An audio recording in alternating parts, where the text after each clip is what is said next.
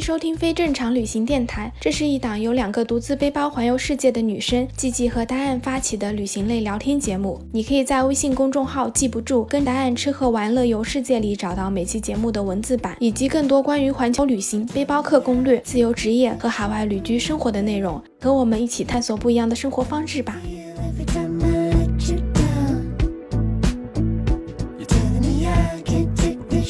Hello，大家好，我是季季，我是达燕，欢迎收听非正常旅行电台。这是一档横跨南北半球的旅行播客，带你用声音环游世界。上周呢，答案聊了聊关于古巴的整体印象，以及去古巴旅行有什么好吃的好玩的。这一期呢，我们还是要来继续说古巴，要来讲一讲，就是每个人去古巴一定不会错过的一个城市，那就是哈瓦那。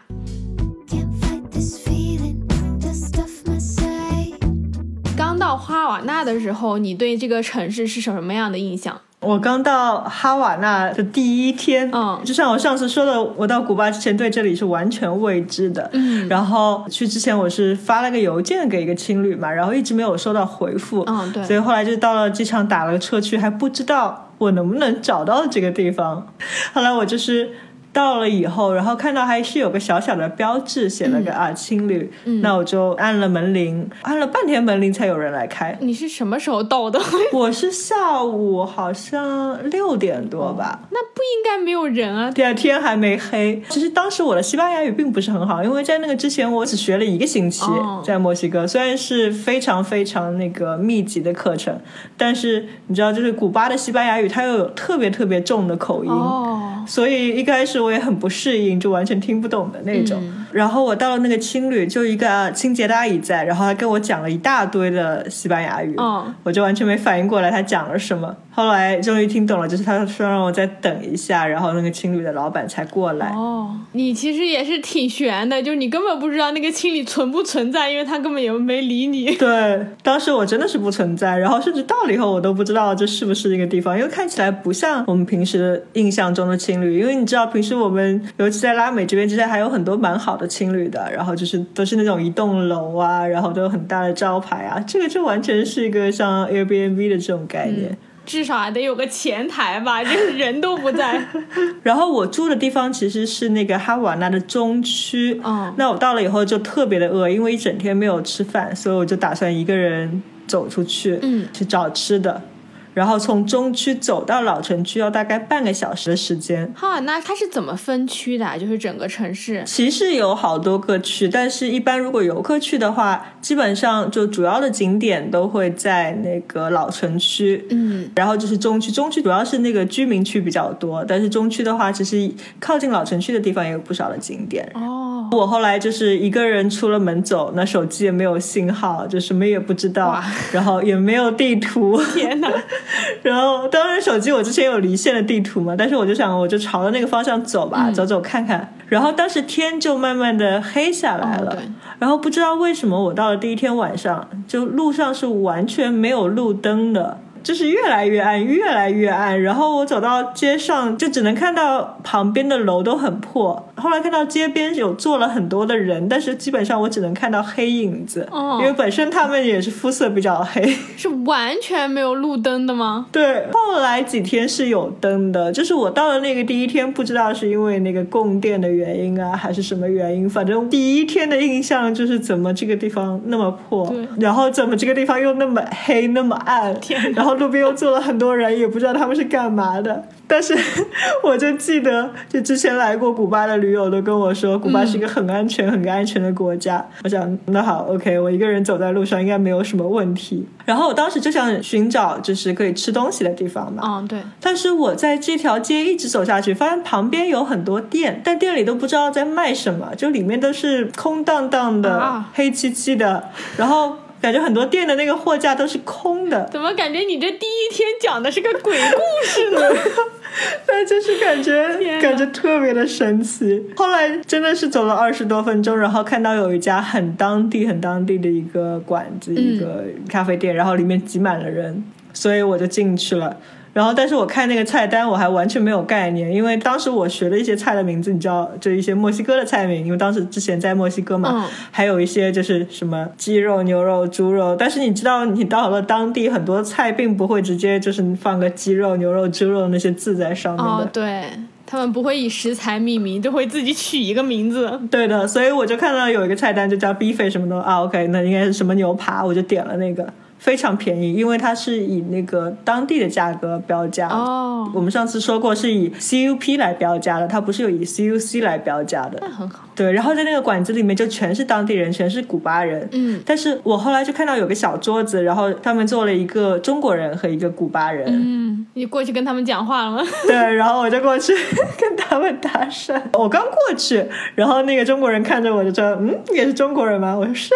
”我们就稍微的聊了一聊，然后那个中国人其实也没有在这边几天，然后他也要走了。哦然后当时那个古巴的小伙子，因为我说我来古巴是因为我很喜欢跳 salsa 什么，所以一直对这边就特别向往。嗯，然后那个古巴小伙子就是说他也跳 salsa，哦，所以我又是很厚脸皮的问他要了电话。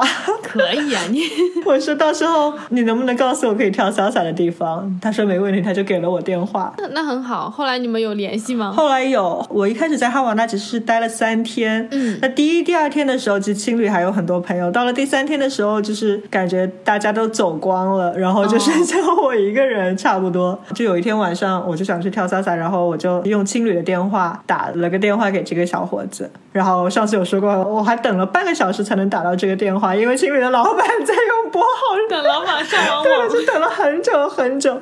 然后因为在这边约人也很困难，因为你不能就是用手机发短信啊。嗯对对，所以这个小伙子就特别好，他说：“嗯，你把你的地址给我，我过来接你。”所以他其实是住在老城区的，所以他还走了半个小时过来接了我。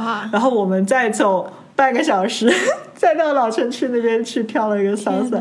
那他人好好啊。对他人挺好的。后来他成了我在古巴的唯一一个朋友。就像我上次说的，在古巴交朋友太难了，嗯，因为可能很多男生都有其他的目的。啊，那他还挺好的。对的，但是我就想说，你们为什么都是走路呢？因为省钱，哦，对对对，再加上其实我一个人去旅行的时候，如果在城市，我很喜欢暴走。嗯其实我一个人在城市的话，我就经常会一天会走两三万步，因为就从早到晚我就喜欢到处乱逛嘛，我不喜欢给自己做攻略，嗯或者说给自己定路线，我一定要自己去哪里哪里哪里。对对对。尤其是像第一天啊什么，我喜欢自己在城市里面乱逛。嗯，对的，对的，我其实也挺喜欢的，而且每次就这种出去旅行的时候，你微信运动的那个排行榜永远都是前三名。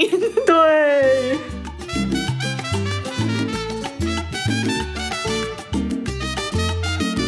你在哈瓦那这三天你都玩了什么地方？可以给大家介绍一下的吗？嗯，主要玩的地方都是在老城区，就是游客特别集中的地方。嗯，哈瓦那的老城区其实有被列在世界文化及自然遗产保护名录里面，因为它特别有历史意义。嗯去到老城区，你就感觉好像穿越历史，回到过去。然后它那个建筑很多都是各个不同时期的那些欧洲建筑，就尤其是西班牙殖民风格的，它也见证了古巴的殖民历史。嗯所以他们那些建筑其实都很漂亮，但是又是特别的沧桑，因为也是年久失修，就感觉特别的破。哦，对，然后老城区也有特别特别多的老爷车，嗯就我们上一期有说过，就因为是美国的那个经济封锁嘛，然后当地政府的限制，所以他们一直没有办法进口新车。哦，所以他们真的是绝大部分的车都是老爷车，或者说其实基本上所有的车辆都是老爷车。对，然后有的是漂亮点的，看起来新一点的，有的就真的是很破很破的。哦，那一般来说，最漂亮的这些老爷车呢，就是给游客作为出租车用的，就像周杰伦的那个 Mojito 的那个视频里面那种特别光鲜、特别漂亮、颜色特别鲜艳的敞篷车。嗯，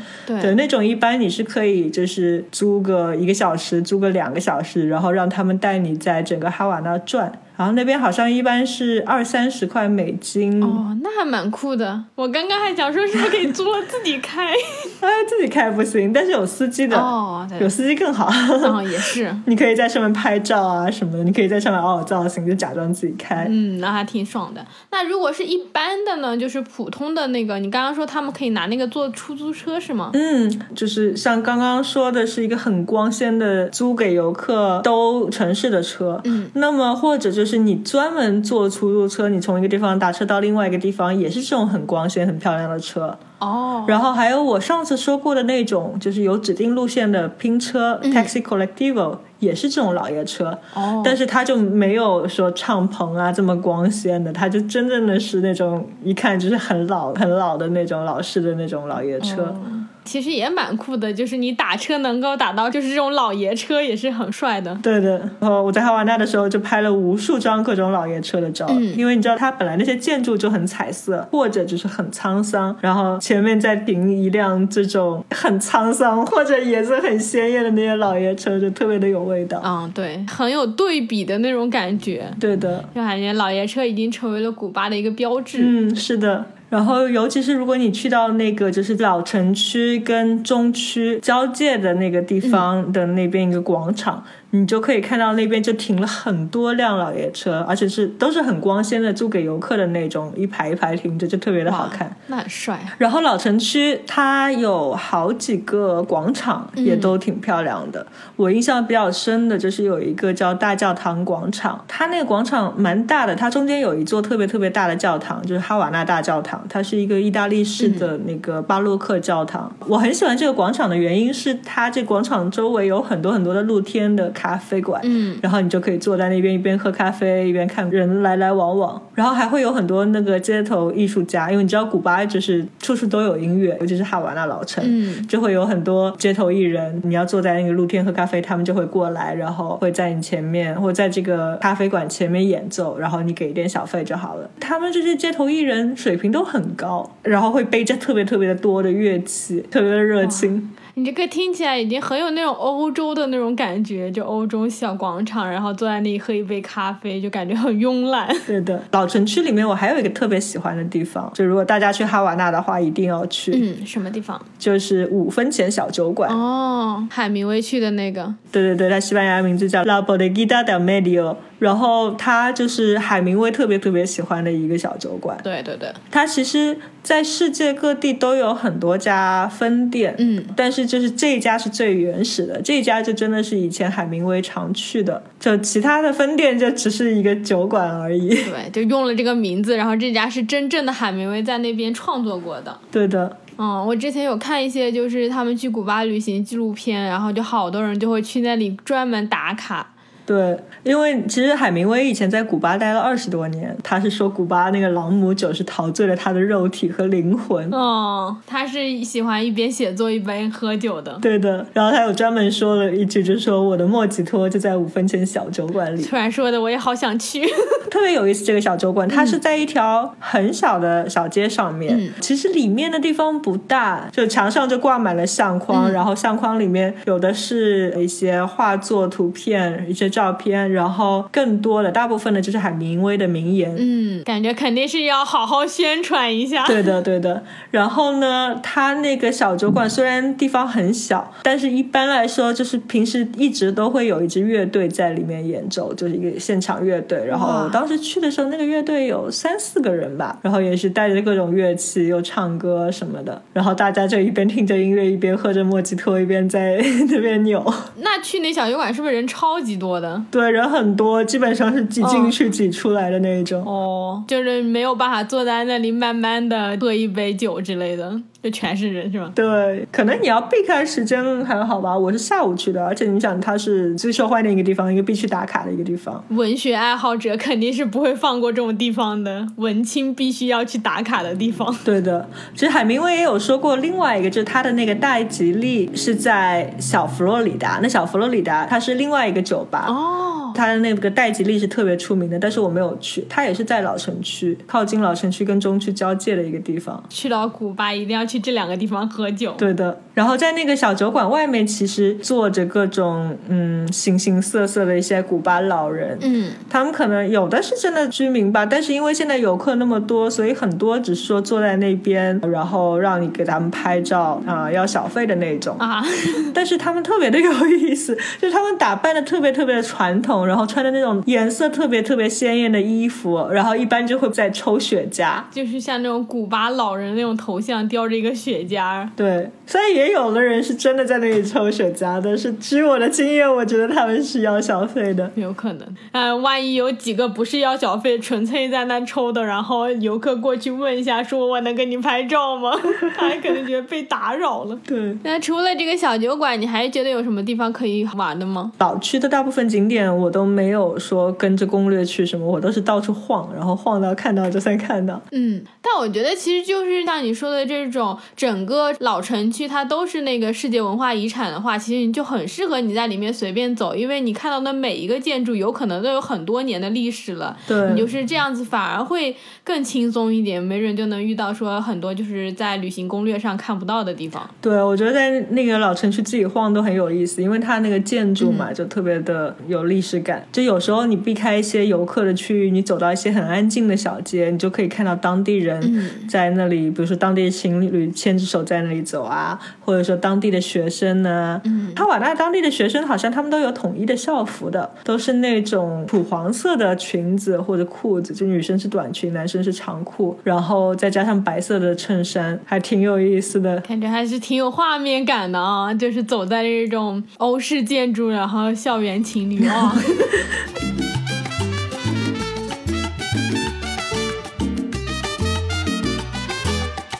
那除了老城区的话，整个哈瓦那你还有什么地方就是你比较推荐的吗？中区其实也有好几个地方可以去看，分隔老城区和中区的那边有一条大道，它叫普拉多大道。嗯，那它有被称为是哈瓦那最美丽的街道。哦，因为它那个街道是很有那种法式的风情，嗯，在那个街道的中间一块部分，它其实是有个绿化带，有点像一个绿化走道的，就上面种满了树，哦然后呢中间又可以走路，然后呢又有特别多的铜狮子的雕像啊，还有很多那个大理石的长凳，就特别的悠闲。有点像是那种人行步道，然后中间有个街心公园的那种感觉。对对对，就是它两边是可以开车的，但它中间比较宽的就是这样一条步行道。就如果你要约在哪里见面，很多人就会约在那个大道上面，然后再一起去其他地方。哦，所以那个大道很长吗？还是它就是那中间那一块儿？不然你约见面，你得约到大道的哪一头？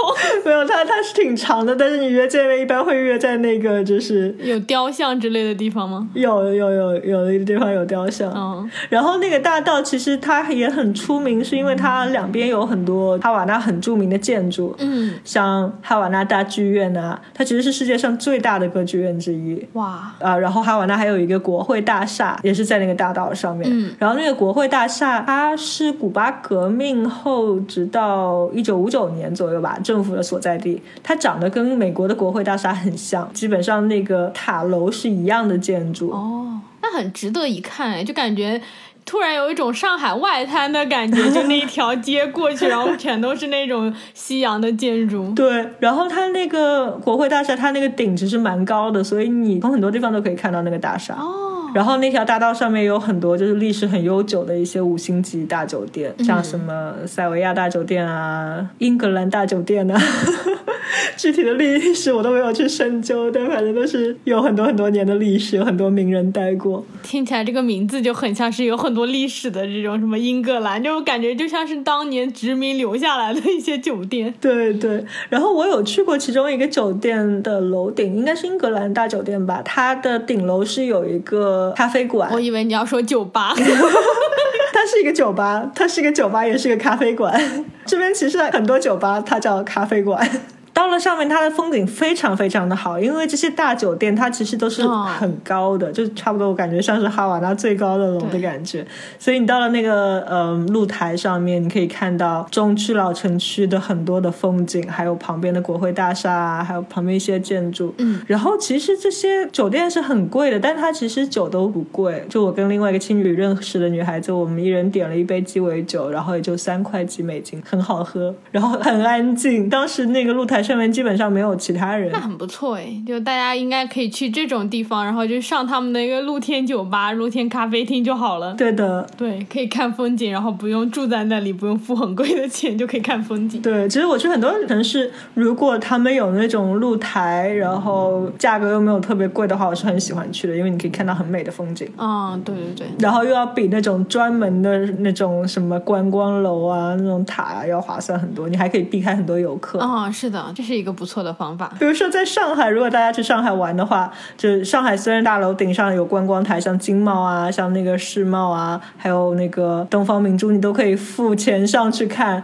但其实那种地方就是你又贵，然后又是挤满了游客。对，但反而你去找那些很高的大楼，像金茂大厦，像那个旁边那个环球的那个大厦，它顶楼都是有酒店的。嗯那它那个酒店的顶楼都会有酒吧的。啊，对然后去那种酒吧里面，你不同样的，甚至还比那个观光台还少的价钱，你可以点到一杯很好的酒，然后可以坐在那边慢慢的欣赏整个城市的美景，何乐而不为呢？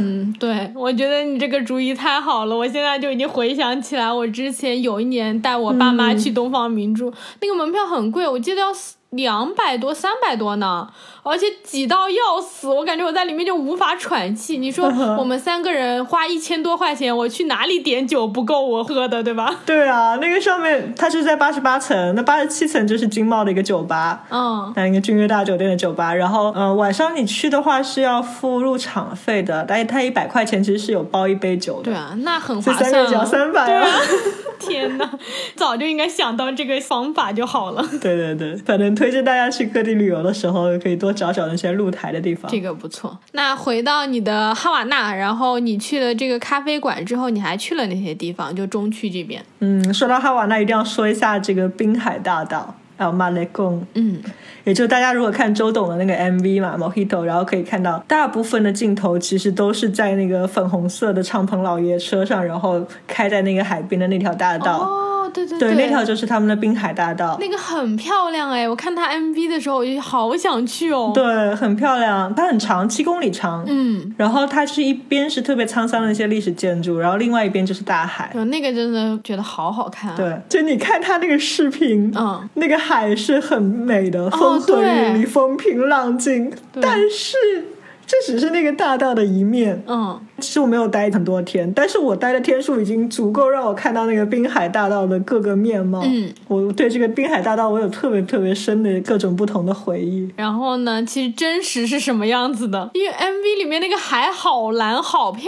亮啊。对，天气好的时候确实是很漂亮。嗯就我第一天到的时候，我是有经过那边那个下午，然后就特别特别的美。嗯，然后，但是那个时候其实我没有拍几张照，我想，哎呀，反正我在这里还有几天，我到时候回来再拍。嗯，对，然后第一天晚上，我跟青旅的所有那些年轻人就一起出来，然后我们就走到这个滨海大道，然后就一直沿着大道从一头走到另外一头。嗯，这个大道旁边其实是比海高起来好多米的，我不知道具体几米，五米、十米的样子。嗯然后旁边有栏杆，然后很多很多当地的年轻人全部坐在栏杆上，就坐满了人，哦大家就在那边就是喝酒啊、聊天啊，然后有乐器的就带乐器出来一边弹唱啊，然后就有人围着跳舞啊，这种氛围特别特别的好。好浪漫哦。对，然后我们当时也是，就是从当地的小店里面买了一个古巴可乐，嗯，就不是那个可口可乐，是古巴自己的牌子。哦，然后还有古巴的一个朗姆酒，叫 Legendary 还是什么的，也挺好喝的。嗯我们也坐到这个滨海大道旁边去自制这个自由古巴，就朗姆加可乐。哦，对对对一，边喝一边聊天啊，还有当地的年轻人抱着吉他过来唱歌，听起来就很爽，就是很有那种青春啊，然后很浪漫，感觉坐在那个栏杆上就可以拍一部那种青春偶像剧。真的没错。然后第二天白天呢，我就拉着在青旅认识的那个澳大利亚朋友，我说我们去这个滨海大道吧，因为我昨天没有拍照，然后特别想在这边拍几张美美的照片。结果第二天风超级大，哦然后浪也超级大。大到什么程度，你知道吗？嗯多大就是我不是说了，这个路面其实是比下面海岸要高个五米、十米这样子的嘛，其实高很多。对，但是这些浪就感觉像那种海啸一样的感觉，哦它就一直打到那个浪，然后高出那个路面很多米，然后再掉下来。妈呀！比较靠近那个呃老城区的那一端，就那个滨海大道，它那个浪就是冲上天的那种感觉。然后当时我和那个朋友就在那边笑，因为有很多人就站在旁边拍照，然后被这些浪全部都打湿了，然后在那里跑。哦哦，嗯，我们还在笑呢。然后后来我们就是沿着那个滨海大道往远处走，但其实我们没有走在很靠边。嗯，然后我们聊着聊着，突然旁边就有一个大浪，啊 也是冲上天空，天哪！十米感觉，我我不知道嗯这里有几米，但是真的是冲到很高，然后直接从我们头上砸下来，天哪！就我们两个瞬间就变成落汤鸡了。出来混总是要还的，让你在前面笑别人。对，其实那天其实根本没有下雨，嗯只是风比较大。然后真的是那个浪，就等于是从天上掉下来的那个感觉。后来还有拍了很多照片，就是其实你可以看到那一天那个海面，就真的是浪超级大，就像《加勒比海盗》然后那个电影里面那个场面那种海浪。然后后来我跟那个朋友是一边滴着水，你像我们走了半个小时走到青旅，还是在滴水。然后别人都问我们：“你们怎么了？你们去了哪里？你们掉进池塘了？”天哪！我们只是去看了一下海，没想到就变成这样了。对，很搞笑，笑了一路，真的是没有想到会有这样的经历。我都能想象你们一路走半个小时都在滴水，然后边走后面还有一条水的印子。而且问题是，别人都是干的。哦，对对对，因为我们后来往中区走，其实那边已经没有那个滨海大道了，就没有浪了，所以别人都是干的，就我们两个在滴水。天哪，这也太好笑了。这还跟那种倾盆大雨天是不一样的，因为倾盆大雨天可能所有人都是湿的。嗯，对，就整个街就你们俩。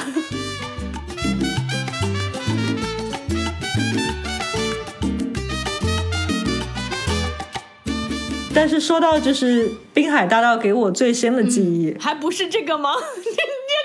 不够深。不是不是，接下来我要讲的这个记忆真的是让我印象特别特别的深刻。就比如说你要问我，在我去过那么多地方，有什么让我印象特别特别深刻的事情，那这个绝对是一件让我印象特别深刻的事情。嗯，发生什么了你？是是是这样子的，就是我在哈瓦那待了几天，然后我去古巴其他地方玩了一圈，嗯回来以后，然后回到哈瓦那，嗯那天正好是侯赛马蒂的生日，侯赛马蒂是谁？他是一个古巴的民族英雄，也是一个就是那个革命领袖。哦所以那天是他的生日，然后每年嗯他的生日的时候都会有一个很大的游行，有点像类似庆祝的那种。然后参加游行的呢，全是当地的学生。就那天晚上是全城的学生都出动了。哇，然后当时其实我刚回到青旅，然后嗯青旅的那嗯老板就说：“哎，有这个游行，你要不要去看？”嗯然后我就拉着青旅和另外有两个智利的女孩子，我们三个人就跑出去。嗯然后这个游行它是从那个哈瓦那大学开始的，嗯然后它哈瓦那大学在的那个地方有点像一个山坡上面，所以它虽然整个城是一个很高的地方。哦，那个大学的楼会有很多很多很多的台阶，然后一直通下去，通到一条大道上面。嗯我们就看到，就是真的是成千上万的学生，他们很多人都是举着火把，然后还有举着古巴的旗子，天哪，是是真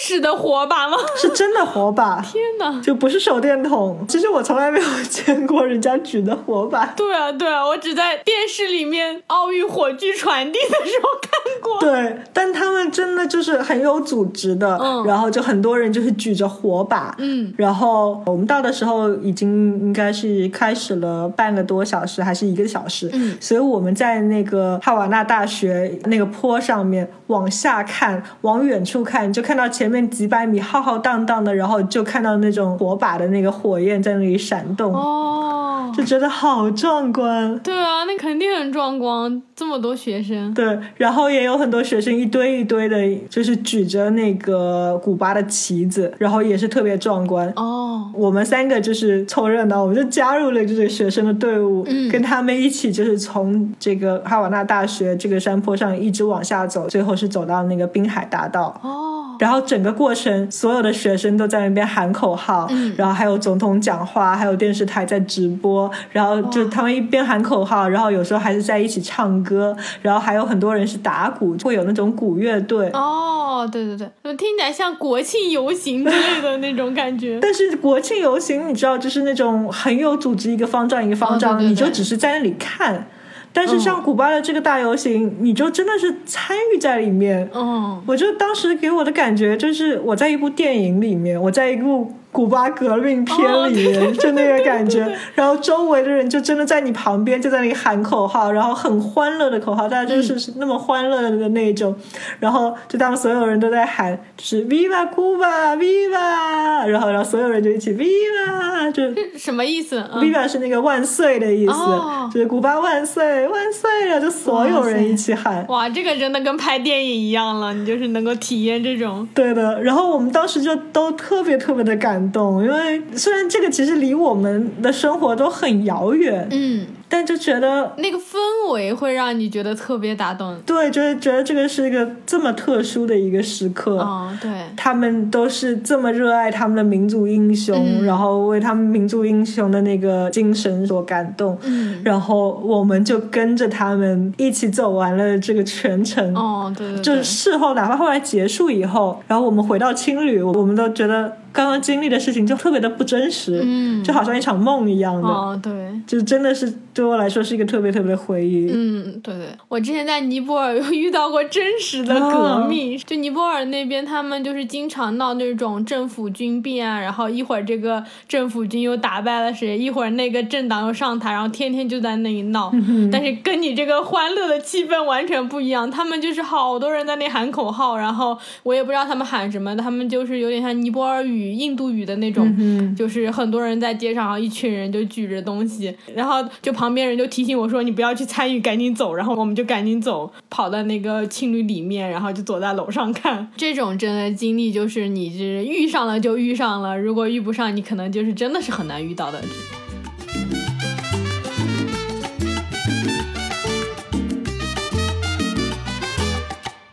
你还有什么就特别想要推荐给大家的吗？关于哈瓦那的？嗯，之前我也说过，我特别喜欢古巴的音乐。嗯，对，其实古巴的很多很多餐厅，还有很多的这个广场上，你都可以听到有街头艺人然后餐厅里面有这个乐队在现场演奏。嗯，对的。那如果你很喜欢这个音乐的话，哈瓦那有一个特别好的去听音乐的地方，嗯，它叫 Casa de la Música，翻译过来就是音乐之家。然后它这个音乐之家其实是在中区，但是也是靠近老区的那个位置。嗯，然后它的话，每天晚上有不同的演唱会，有不同的音乐会。哇，然后都会有一个很大的乐队，还有歌手啊什么的。它有一个很大很大的舞台，嗯就是我在离开哈瓦那前、离开古巴前的最后一个晚上就去了那边。然后那边的氛围也是特别特别好。这也是你你看那些拉美的那些音乐片，有些时候就有那种特别大的舞台，然后很多人在那唱歌，然后很多人在那边唱一边跳，然后有很多乐队，就特别特别欢乐，就是那个感觉。像 live house 的那种感觉。对，里面就是这样子的，然后那个舞台又特别的盛大，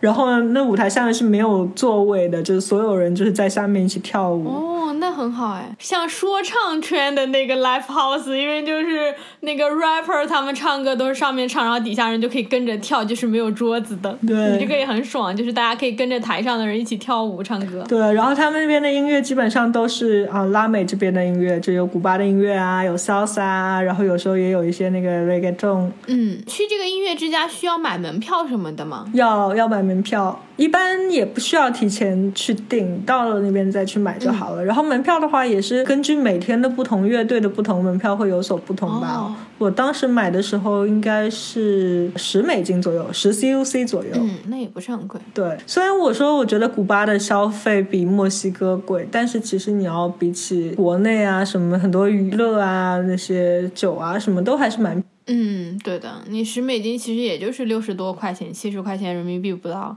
感觉还是可以的。对的。然后还有，如果大家像我一样喜欢跳 salsa，或者对古巴文化很有兴趣，然后想学 salsa 的话呢，嗯，因为其实 salsa 的发源地之一就是古巴，因为 salsa 这个音乐是从古巴的那个颂这个音乐传来的嘛，那颂也是一种舞蹈，所以在古巴学 salsa 是一个很好的体验。嗯，对，我觉得就是在古巴的话，不管你是之前就跳 salsa，还是说你从来没有跳过，你想体验一下，我觉得在古巴都是很值得的，因为它是一个 salsa 的发源地嘛，算是。嗯，所以古巴也有特别好的一些呃 salsa 学校，其实也是比国内要便宜很多的。嗯，然后我记得我当时是离开哈瓦那的前一天，我就一个人又在街上乱晃，然后经过一个地方，然后我就瞥见一圈人就在跳 salsa。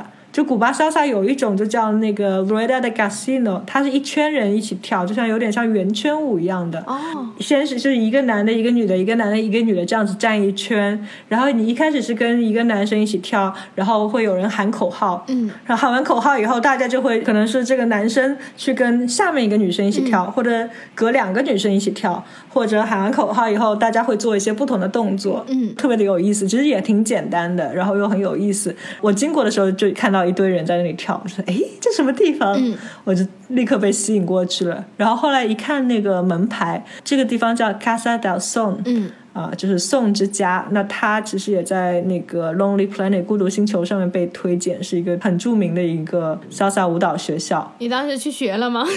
有，我当时就是听到音乐，后来我看到他们跳舞以后，我就立刻进去了，然后我就问，嗯我可以在这里上课吗？但其实我第二天就走了，哦对所以我就是 我就上了四个小时的私课，当天就是去上了两个小时的私课，嗯然后第二天早上我是中午的飞机。嗯但是我还早上九点钟就跑来这里上了两个小时的私课，再赶回我的青旅，然后拿着行李去机场。哇，那你也是太拼了。对，这是我上过的最早的潇洒课之一了，我从来没有哦九点钟上的。可以的，上飞机之前还在学舞蹈。对，但是很有意思。然后，因为古巴 salsa 它那个律动特别特别的强，它是适合那种什么都不会吗？比如说，如果像我这种，我可能会好奇，但是我真的是广播体操都做不顺的人，就是我会想去学。可是他有没有就是像我们这种啥都不会、肢体不协调的人可以学的课程？有啊，他有各个级别的。然后再说，你可以上私课嘛？哦上私课，我当时两个小时是二十五 CUC，就差不多二十五美金，其实很便宜。然后呢，私课老师就会根据你的级别来。那可以去试一试，我还挺想，就是因为每次就听你老是讲 salsa，就讲的我都很想去试一试，就觉得不管会不会跳都应该去体验一下，对对对因为体验他们的那种呃文化什么的，你可能跟他们就会有更深的理解，不管会不会，就会是一码事，但是感觉就可以跟他们有一些共鸣，对，对的，而且其实虽然我是在最后学的，但是我去之前就会跳。嗯，那如果大家去古巴的话，我非常的推荐，如果你不会跳 salsa 的话，你又对这个文化很有感兴趣的话，你可以一去到古巴，一去到哈瓦那，你就先去学一点点。哦，对，就是像我说，古巴是一个充满音乐的地方，然后到处有音乐，大家听着音乐就会起舞。那在其他城市，像特立尼达啊，像这些比尼亚勒莱斯啊，这些每一个地方都会有，就是跳潇洒的地方，会有音乐的地方。那你会一点基本的舞步，尤其是女生的话，就男生就可以带着你跳。那你会一点基本的舞步，你就可以跟上了，嗯，可以。很有意思，你就可以参与到那个文化哦，当中。对对对对对，这个不错，这个可以。对，而不是就在旁边看着。是是，就跳舞的话，你也不需要会多少西语，你就可以跟他们一起互动了。对对对，你就一起跳，然后一起享受音乐就好了。是的，是的，是的。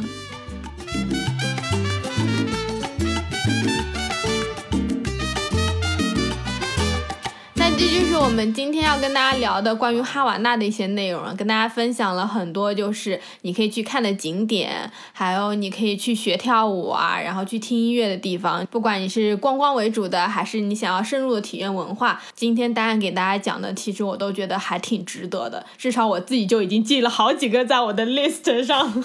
当然也要提醒大家，千万不要去滨海大道吹大浪。对，天气好的时候去就好了，除非你特别想体验一下全身湿透的感觉。对的，对的，这就是今天这一期的那个关于哈瓦那播客了。下期呢，大家还会继续来给大家讲，就是关于古巴的其他城市。那咱们就下周六再见吧，拜拜。拜拜。